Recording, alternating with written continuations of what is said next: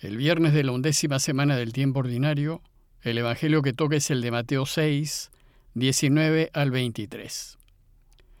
En aquel tiempo dijo Jesús a sus discípulos, No atesoren tesoros en la tierra donde la polilla y la rumbre los corroen, y donde los ladrones abren boquetes y los roban. Atesoren tesoros en el cielo, donde no hay polilla ni arrumbre que se los coman, ni ladrones que abran boquetes y roben porque donde está tu tesoro, allí está tu corazón. La lámpara del cuerpo es el ojo. Si tu ojo está sano, tu cuerpo entero tendrá luz. Pero si tu ojo está enfermo, tu cuerpo entero estará a oscuras.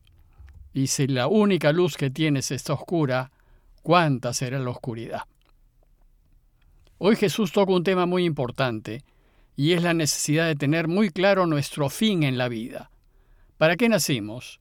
¿Para qué vivimos? ¿Para qué estamos acá? Esto nos lo enseña Jesús en el Sermón del Monte, en donde, como ya se dijo, el evangelista Mateo nos hace una síntesis de las enseñanzas más importantes del mensaje del Señor a quienes queremos aprender a caminar su camino. Bueno, pues para poder caminar su camino es necesario tener muy claro el fin de la vida. En todo proyecto o negocio que emprendamos, debemos tener muy clara la meta, el objetivo, es decir, qué queremos y a dónde queremos llegar. Pues una vez que el fin está claro, es mucho más fácil elegir los medios y podremos orientar todos nuestros esfuerzos y todo lo que tenemos hacia ese fin y así podremos alcanzarlo. Bueno, pues si así hacemos con una empresa humana, con mayor razón tenemos que hacerlo para la vida, es por tanto importantísimo tener muy claro para qué vivimos, pues así será más fácil ser señores de nuestras vidas y dirigirlas con maestría. Pero cuando no tenemos claro el fin de la vida, nos centramos en el corto plazo, en lo inmediato, en lo que tenemos a la mano. Nos quedaremos atrapados en los medios y no vamos a poder tomar decisiones correctas. Nuestra tendencia será convertir los medios en fines y vivir para los medios, y la vida perderá su sentido. Bueno, pues hoy Jesús nos invita a levantar la vista y a preguntarnos por nuestro fin. ¿Qué queremos en la vida? ¿Qué buscamos? ¿Para qué vivimos, estudiamos, nos casamos o nos comprometemos? ¿Para qué trabajamos? ¿Qué sentido tiene hacer lo que estamos haciendo? Si bien este tema Jesús lo abordará en varias ocasiones, más adelante veremos que para Jesús el único fin en la vida debe ser Dios y volver a Él, pues Él es la verdadera, absoluta y total felicidad.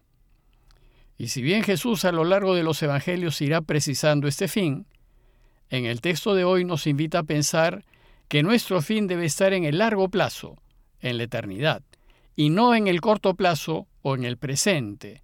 Es decir, debemos mirar más allá. Y lo primero que nos dice es que nuestro fin no deben ser los bienes de la tierra. Nos dice, no amontonen tesoros, bienes, riquezas, fama, poder, en esta tierra, donde la polilla y el óxido echan a perder las cosas y donde los ladrones perforan los muros y roban. Lo que Jesús subraya es que en esta tierra los bienes materiales son pasajeros, se echan a perder, se descomponen o pasan a manos de otros. Además, todos los bienes de la tierra son solo medios. Y si ponemos nuestro fin en esta vida, y si todo nuestro afán y todas nuestras preocupaciones los dedicamos a acumular y cuidar los tesoros de la tierra, bienes, honores, poder, sin saber finalmente en qué terminarán, estaremos desperdiciando la vida.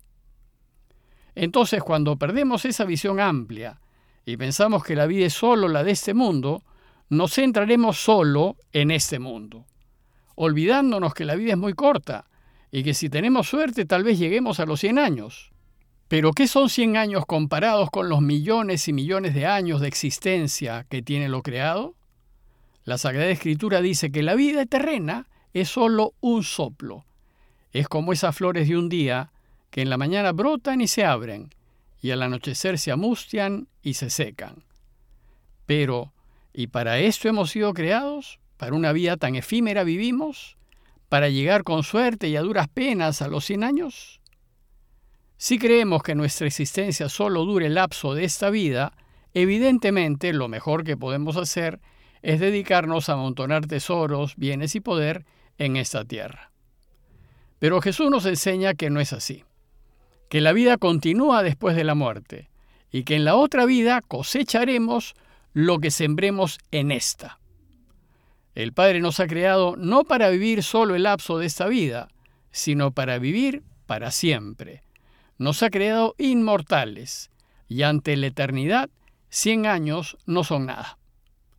Jesús nos invita a mirar más allá y a vivir poniendo la mirada en Dios y en lo que nos espera a su lado. Por eso dice el texto, amontonen mejor tesoros en el cielo, donde ni la polilla ni la herrumbre echan a perder las cosas, y donde los ladrones no perforan los muros ni roban. Nos dice que en la otra vida, en la dimensión de Dios, no tendremos que cuidar nada, porque en Dios nada se pierde ni se malogra. Si eso es así, Jesús nos invita a que no vivamos preocupados desesperándonos por cuidar los bienes materiales, porque estos son pasajeros. No seamos miopes y no nos quedemos mirando solo esta vida. Levantemos la mirada y pongamos nuestro objetivo en Dios, porque la otra vida es eterna y por tanto es la que realmente vale. Pero sabiendo que para alcanzar la otra vida debemos vivir correctamente esta vida. Entonces, si los bienes de esta vida presente no son los que hay que atesorar, ¿qué cosa es lo que hay que atesorar? De hecho, lo que atesoramos es lo que tenemos al centro de nuestro corazón. Dice Jesús, donde está tu tesoro, ahí estará también tu corazón. Luego la pregunta es, ¿y qué es lo que tengo en el centro de mi corazón? Porque en la vida siempre voy a elegir en favor de lo que tengo al centro del corazón. Y si en el centro de mi corazón tengo el dinero, en la vida elegiré siempre en favor de tener cada vez más dinero. Y si al centro de mi corazón tengo a ciertas personas, en la vida elegiré todo aquello que favorezca y beneficie a esas personas. Y si en el centro de mi corazón tengo el poder y la fama, en la vida me moveré eligiendo lo que me dé cada vez más poder y más fama. Pero Jesús quiere enseñarnos que lo que tengamos en el corazón no deben ser medios, criaturas o bienes que pueden morir o que se pueden corromper o perder o ser robados. No podemos atesorar los medios, es decir, las cosas creadas, pues todos los medios son perecibles y perdibles. Y si esto es lo que tenemos al centro del corazón, entonces jamás seremos felices. Pues con el paso del tiempo los medios se van perdiendo. Solo seremos felices si en el centro de nuestro corazón tenemos a Dios, pues hemos sido creados por Él y para Él, y el fin de la vida consiste en volver a Él. Luego lo que da sentido a la vida es procurar por todos los medios estar con Él y volver a Él, y seremos felices si Dios se convierte en nuestro verdadero y único tesoro. Seremos felices si vivimos para Él y si nuestro deseo más íntimo es volver a Él.